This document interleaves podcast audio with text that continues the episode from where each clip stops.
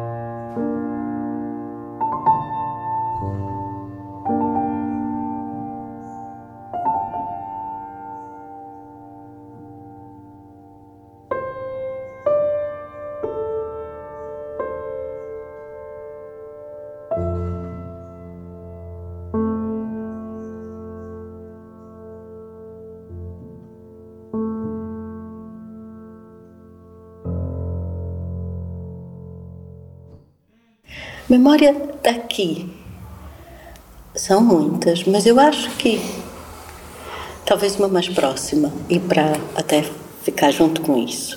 Né? Um outro lugar que me pareceu lindíssimo quando eu cheguei a, a Maragota, lá no Algarve. É mesmo. Achei a casa está meio abandonada, uh, mas tudo pareceu como se eu tivesse. Eu, eu também insisto, acabo por me lembrar sempre mais de espaços que estão entre a casa e o que está fora dela do que única e exclusivamente dentro da casa, né? Ali a casa não tem assim muita importância, tem mais as árvores, o entorno. Pelo menos é o que me ocorreu agora em próximo. Tem uma varanda? Não tem exatamente uma varanda, mas tem um banco que acompanha a fachada da casa. E eu acho aquilo muito interessante, aquele banquinho para se sentar encostado na parede da própria casa. Não é um banco, é um, um muro que está, ou seja, é um banco, mas que está mesmo em continuação da própria parede. Aqueles algarvios, não é? Aqueles Aquela algarvios, exato. E a casa é uma casa algarvio. típica algarvia, uhum. com a platibanda né? e com os telhados de tesouro e tudo. É e esse espaço à volta que, que guarda, que, que, se vê, é um pinhal, é um espaço aberto? Eu acho que a maioria das árvores não são pinheiros, tem, tem amendoeiras, tem. O, o, eu não sei reconhecer as espécies, mas é a questão do conjunto né? delas estarem espaçadas, da luz que passa por entre elas. Uhum. É.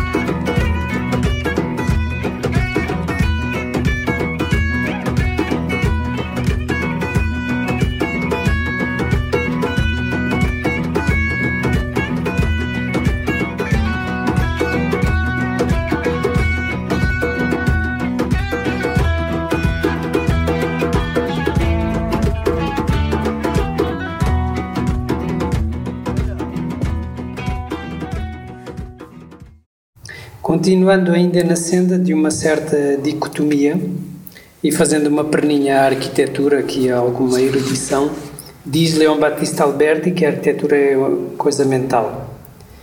Eh, na tua memória e na tua lembrança, para além de lugares que serão sobretudo estes que agora acabaste de relatar, eh, muito ligados a uma percepção eh, interior e muito sensível, Tens também memória de lugares mais, eh, eu diria quase mentais, não é?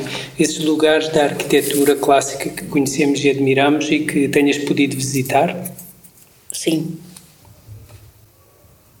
Eu não sou muito boa de fazer eleições, por isso as coisas estão funcionando meio ao acaso, porque as eleições uhum. sempre me custaram, sabe? Não, mesmo quando uh, o mais ou o mais bonito, eu não consigo muito fazer isso. Tenho sempre a sensação de que estou em dívida com todos os outros e não sei exatamente escolher. Mas acho que entre os que mais me impressionou, posso claramente eleger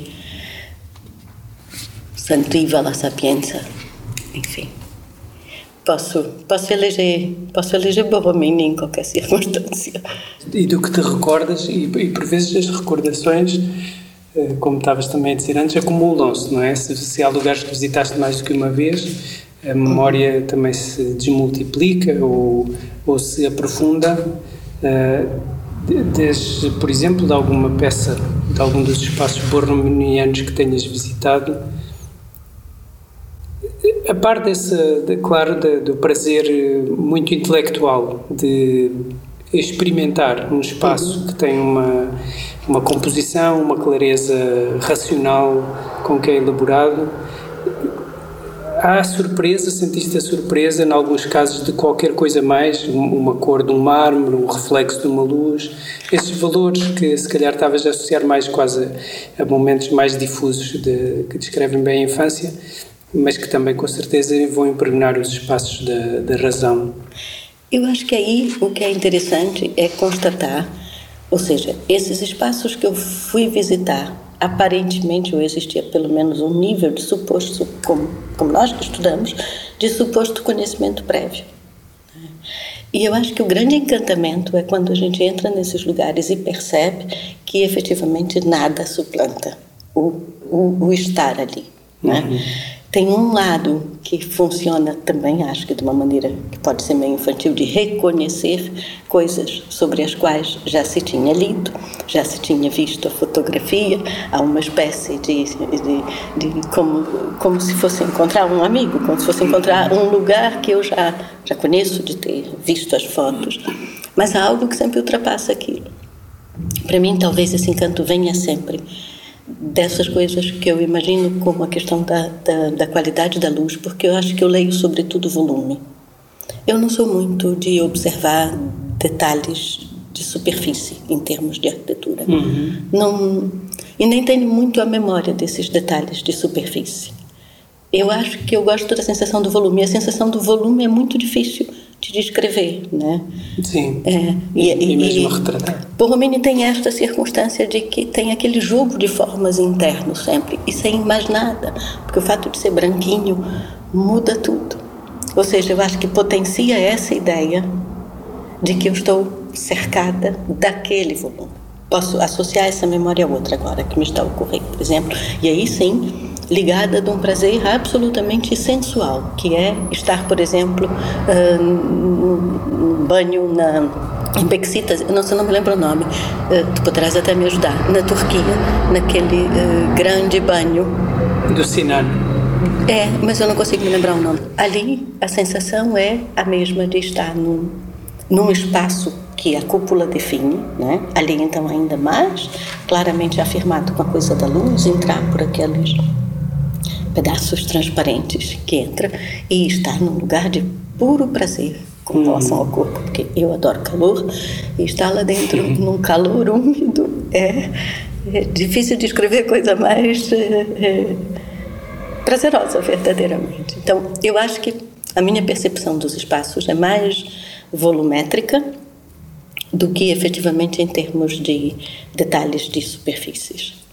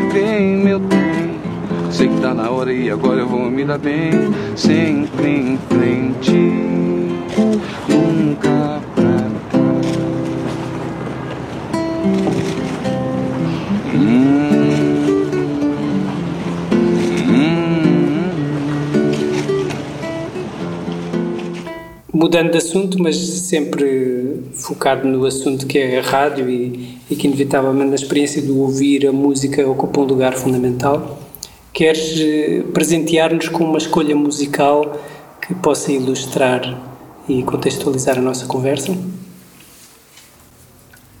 É, a música que eu escolhi, enfim, depois farei chegar à música, é, um, é uma pequena canção composta por um compositor uh, paraense da minha terra, que se chama o maestro Valdemar Henrique, uh, que, que é uma canção que evoca o boi bumbá, que é uma festa.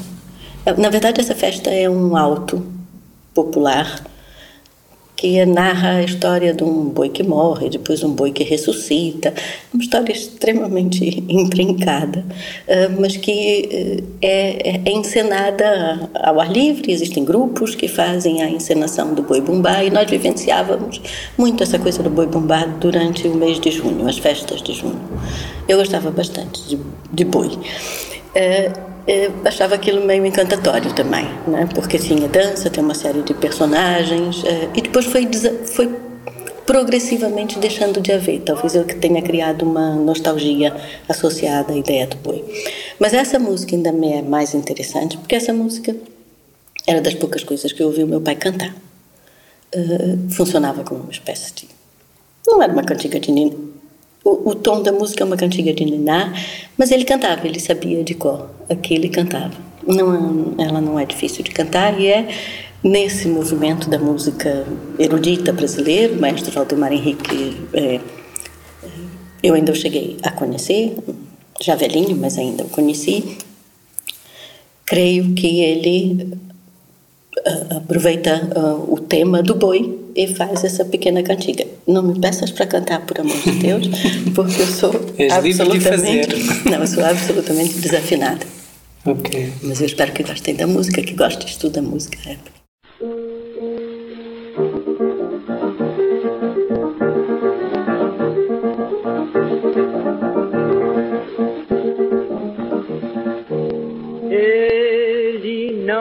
sabe que seu dia ele não sabe que seu dia. Ele não sabe que seu dia. Ele não sabe que seu dia. O céu forrado de veludo azul marinho veio ver devagarinho onde o boi ia dançar. Ele pediu para não fazer muito ruído, se o santinho distraído foi dormir sem se lembrar. Vem de longe o eco surdo, bumba sambando, a noite inteira encurralado batucando. E vem de longe o eco surdo, bumba sambando, a noite inteira encurralado batucando. Bumba meu pai do campo, bumba meu boi bumba. Bumba meu pai do campo, bumba meu boi bumba. Bumba meu boi bumba, bumba meu boi bumba. Ele não sabe que seu dia é hoje. Ele não sabe que seu dia é hoje. Ele não sabe que seu dia é hoje. Ele não sabe que seu dia é hoje. Estrela d'alva lamentando dentro do fundo acordou bem cabelo por ouvir galo cantar. Na minha rua resta cinza da fogueira que levou a noite inteira fagulhando para o ar. E vem de longe o eco surdo do bumbá sambando, a noite inteira encurralado batucando. E vem de longe o eco surdo do bumbá sambando, a noite inteira encurralado batucando. Bumba meu pai do campo, bumba meu boi bumba. Bumba meu pai do campo, bumba meu boi bumba. Pumba, meu boi, pumba. Pumba, meu boi, pumba. A partir do que tu tinhas dito, né? E da, da, da cartinha que tu me enviaste. Era, ou seja, eu me pus a pensar no modo como efetivamente eu, eu me lembro dos espaços. Uhum. É evidente que a cartinha foi um estímulo. Né? Mas depois as coisas vieram meio aleatórias. E eu achei interessante isso, pensar como nós pensamos os próprios espaços. Aquela memória que eu te referi foi mesmo a primeira. Uhum. E eu achei interessante porque eu, eu devo ter uma memória, ou seja, eu devo pensar nesta coisa como a coisa mais antiga de que eu me lembro. E talvez eu tenha guardado num lugar qualquer de que é a coisa mais antiga de que eu me lembro. Já tenho dúvidas, como eu disse, sobre a veracidade total. Não da veracidade, porque há relatos de que isto ocorreu mais, eh, essa, aquela circunstância ocorreu mais de uma vez, mas como terá ocorrido num tempo em que eu era muito novinha, parece pouco credível, mesmo para mim. Mas depois vem com essa certeza, porque eu volto a ver, como se fosse um filme. Eu volto a ver na minha cabeça aquela, aquela cena. Né? Depois as outras coisas foram surgindo de uma maneira mesmo muito aleatória. E eu achei interessante isso. Achei interessante essa espécie de convocação para ver os espaços e eles surgirem em fragmentos. E, e, e, vieram de fato muito mais relacionados com, com a infância. Um outro que veio com uma presença clara era a sala de jantar da minha casa. Hum. Eu adorava aquela sala de jantar, mesmo adorava aquela sala de jantar, porque uh, o projeto da, da nossa casa tinha sido desenhado pelo meu primo. E ele tinha feito um, uma coisa que estava identificado no projeto, e isso sempre me intrigou também, um jardim de inverno. Isso, passando-se em Belém do Pará, é meio ridículo alguém falar de um jardim de inverno. Mas, enfim, o que, que era o jardim de inverno? O jardim de inverno era efetivamente um, um jardim, um, um quadrado central dentro da casa, que não tinha cobertura, por onde caía, que era a principal, a chuva.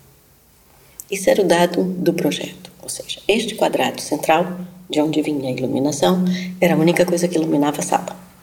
Como um pátio. Como um pátio, né? Uh, mas uh, ele tinha uma, uma parede de fundo, dois lados estavam fechados por paredes mais altas, né? Lá em cima era um buraco aberto, e os outros dois lados não tinham uma série de toros de madeira que se separava de um, de um pequeno corredor, que era o corredor da área íntima da casa, dos quartos, e a outra parte era que estava aberta, tinha uma espécie, um, dois metros e meio mais ou menos, com lajota, e depois o piso de madeira, onde estava a mesa de jantar, onde era a sala de jantar. Né? E a única iluminação da sala de jantar era esta, porque as outras tinham uma, uma espécie de vidro muito fosco ali à frente, com uma persiana de madeira, não entrava muita luz por ali. Então a sala de jantar era sempre escurinha. Eu gostava muito daquilo.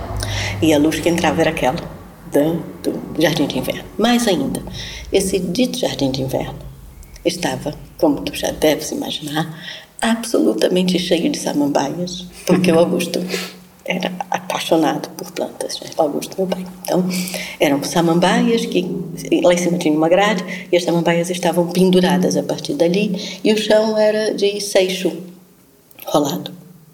Tinha plantas também no chão, né? em vasos, em coisas dessas. Mas, na verdade, o, o jardim era esse monte de samambaias penduradas no ar. Né? Para mim.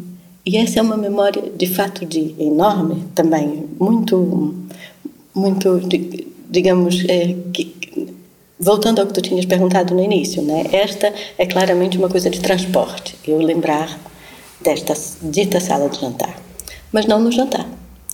Para mim, a melhor hora para eu lembrar dessa sala de jantar era precisamente na hora do almoço, no dito inverno. Porque em Belém, como é evidente, não é legítimo falar de inverno, mas há um inverno regional que é a época em que chove mais. E, quando, e essa época coincide mais ou menos com o inverno daqui, ou seja, é dezembro e janeiro são os meses que mais chovem. E quando chovia muito, à hora do almoço, ficava-se praticamente sem nenhuma luz naquela sala de jantar. Eu achava delicioso almoçar com a chuva a cair naquelas samambaias, a fazer barulhinho em cima do seixo rolado que lá estava e ter que acender a luz à hora do almoço. Eu achava esse espaço, para mim, é uma memória. Hum. Esse foi o segundo que veio, quando eu fui pedir a minha cabeça para elencar. Isso, eu achei. Bonito. Porque é esta sala inteira, sabe? Com, com jardim incluído. Sim, eu tinha imaginado que pudesses falar da, da famosa casa. Não, mas não é a casa que tu. Que tu não? Não é a casa não, de Coraci. Essa era a nossa casa de Belém mesmo. Que era mais urbana. Era mais, mais urbana, central. exato. Hum. Era uma casa pequena, a de Coraci é grande. Né? Aquela era pequenina.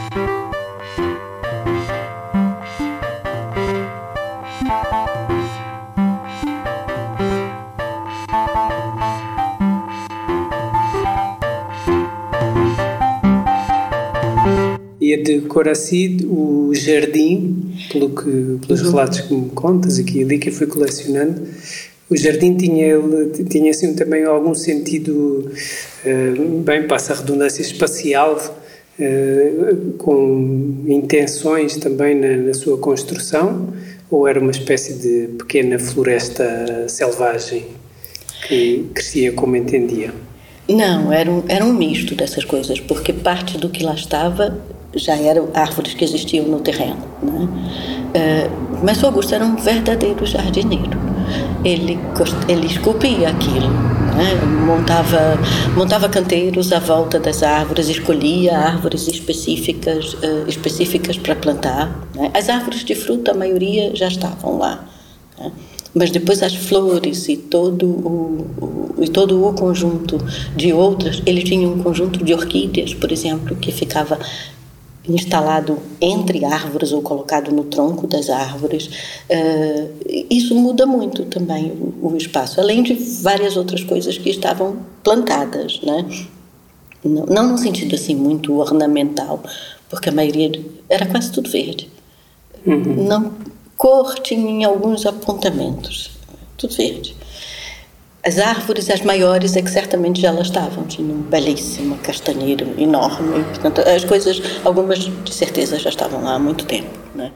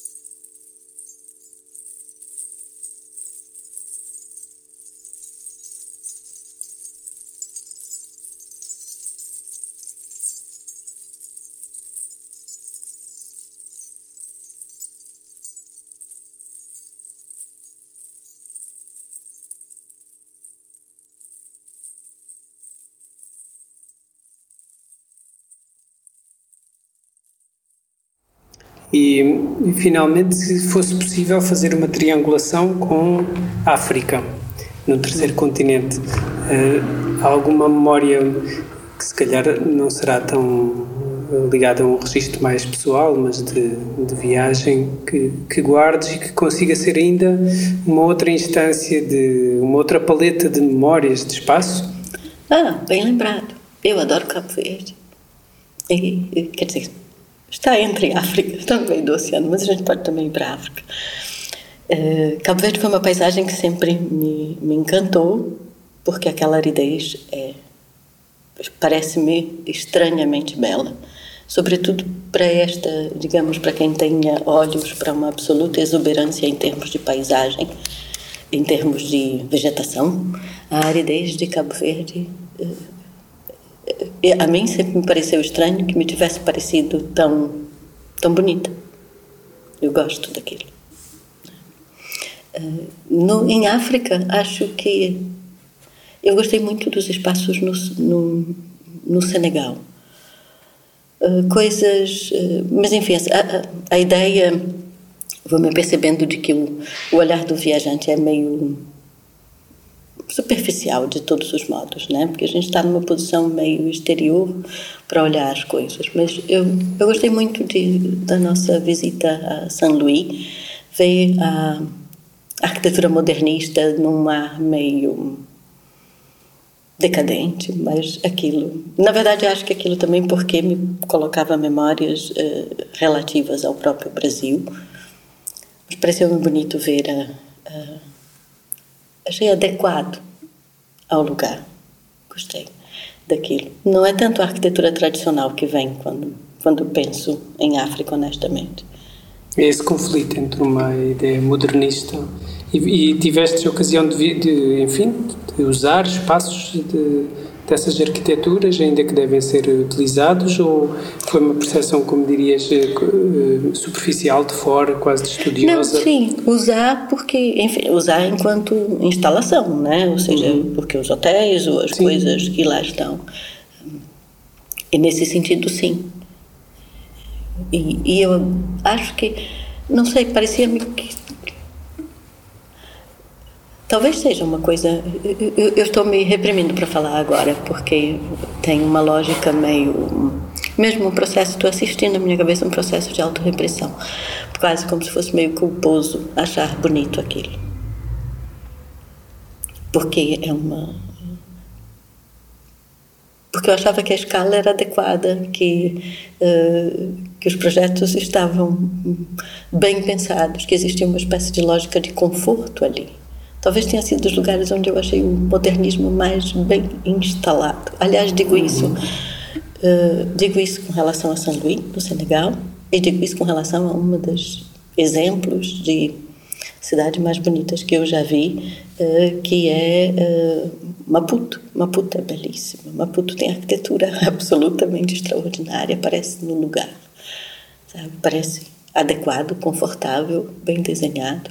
Eu não sou assim tão benevolente com o modernismo em todos os aspectos, mas isso isso provoca uma espécie de autorrepressão, portanto, algo me diz que que essa parte está censurada. Porque eu estou a pensar agora enquanto te falo. Por exemplo, lembro de uma coisa dessas do modernismo. Engraçado, mas é, no Quênia, nós ficamos num hotel modernista no Quênia velho caindo aos pedaços num lugar chamado Kisumu, na beira do Lago Vitória. Tava, parecia de fato muito bem desenhado. Uhum.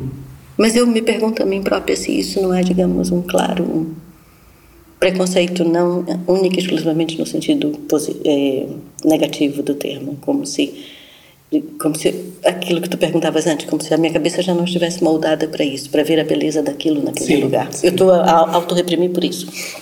Eu houve uma altura que tive uma criei uma espécie de defini a minha própria o meu próprio panteão das experiências urbanas e as cidades que mais me tinham chocado positivamente tinham sido uh, o Rio quando conheci e antes que tinha conhecido Casablanca porque e obviamente toca essa espécie de conflito entre uma ideia de um, que tem origem num sítio ou outro, não é, em relação às pessoas e aos lugares eh, que onde as pessoas eh, crescem, não é, mas o que me parecia mesmo era era essa uh, oposição entre uma ideia muito muito mental e um lugar que era esse choque que me parecia incrível. E, imaginei sempre que provavelmente será assim Buenos Aires, que nunca visitei, mas em que tu sentes uma matriz de pensamento muito, para simplificar, eu diria europeia, num lugar que, que é quase outro planeta, quase outro universo, um ponto de vista das formas, das, de, de, de, de tudo o que é natural e depois, claramente, da cultura, de tudo o que é humanizado. E creio entender essa tua, esses conflitos que estás a referir de, de, mecanismo de autorrepressão. Hum, mas ao mesmo tempo a questão da superficialidade com que o visitante olha uh, aquilo que, que visita temporariamente, não é? Nunca deixe de considerar como também uma grande virtude, não é? Uma espécie de imparcialidade do olhar. Sim, se é, é que é possível. Sim porque inevitavelmente depois esse confronto, ou seja, essa eh, eu assumo que de fato pareceu-me bonito, né? Uh, mas uh, a, a resposta a outra pergunta se o é para quem lá está, eu também nunca estarei capaz de dar.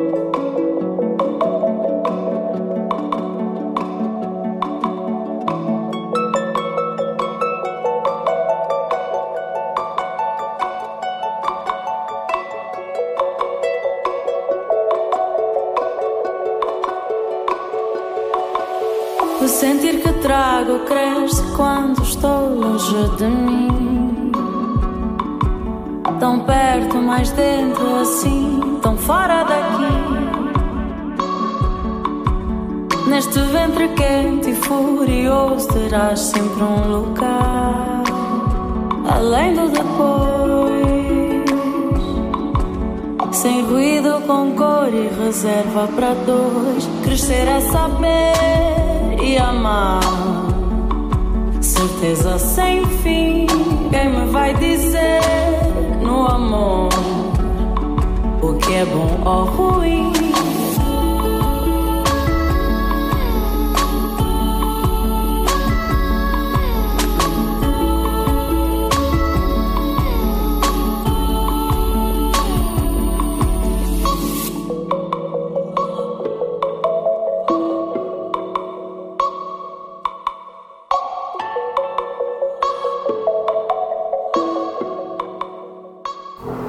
Mas aquilo que tu colocavas acerca, uh, toda a nossa vivência é uh, em a, a, construção do espaço, digamos, esse espaço urbanizado, esse espaço que vamos dando o nome de arquitetura,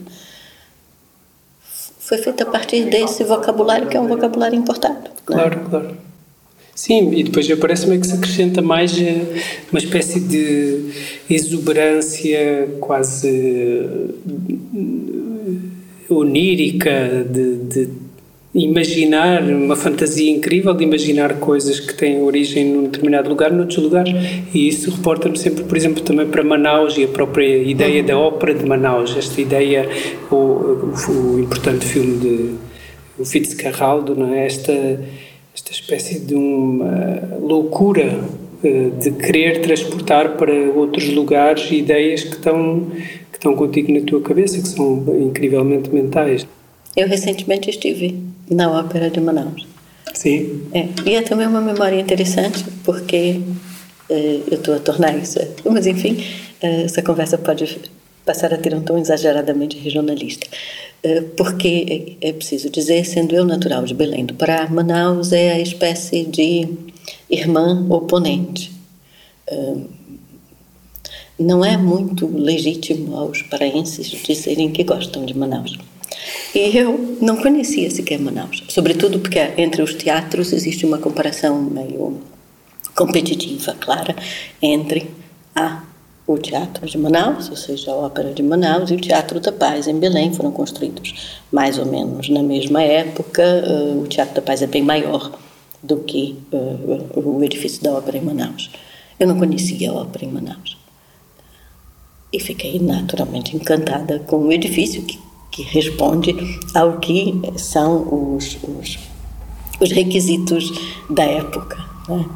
Mas a verdade é que é um projeto que que representa bem essa espécie de desejo de pertença, né, que é legítima, absolutamente legítima, porque os programas musicais efetivamente chegavam, a partilha musical era usufruída por todos, portanto, até podemos voltar àquela coisa da música, da própria produção musical regional, a receptividade é, nesse contexto, a gente poderia ler como universal ali, né?